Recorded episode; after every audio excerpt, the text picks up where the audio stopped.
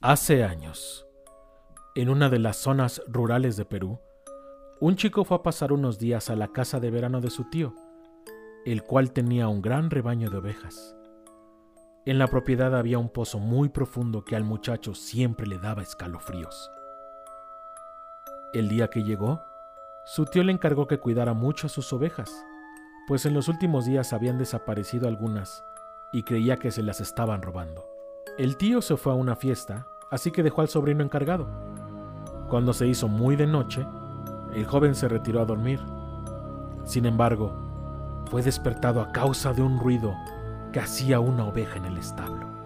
Sobresaltado, lo primero que pensó fue que el ladrón andaba haciendo de las suyas de nuevo. Así que tomó la escopeta de su tío y salió muy sigilosamente de la casa.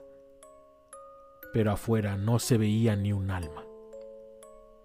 De pronto, un sonido estridente brotó del pozo. El chico volteó hacia allí y se quedó paralizado al contemplar una larga silueta que salía lentamente de allí. Tenía la forma de una persona, aunque pudo distinguir que las uñas de sus manos eran más largas de lo normal.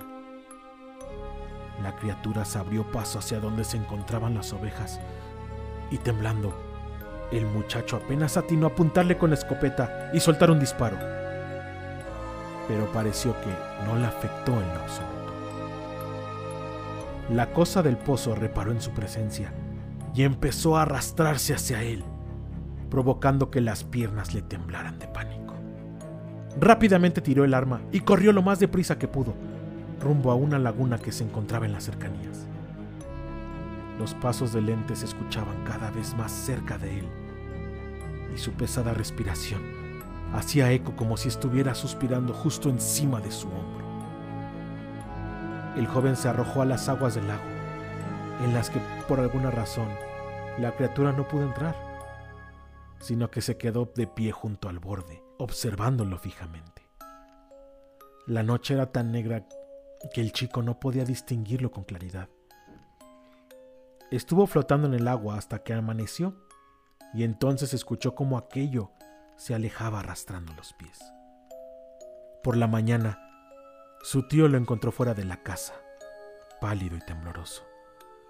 Su semblante se convirtió en uno de terror al escuchar lo que le había ocurrido por la noche.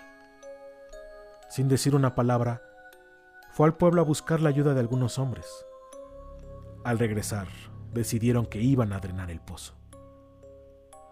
Una vez que sacaron hasta la última gota de agua, se aventuraron a bajar y lo que encontraron en el fondo los dejó sin palabras. Frente a ellos se encontraba el cuerpo sin vida de un hombre desconocido, tan putrefacto y descompuesto que era imposible identificarlo.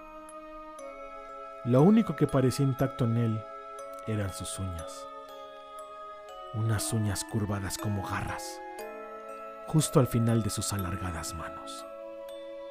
A partir de ese entonces, el ahogado se convirtió en una siniestra leyenda.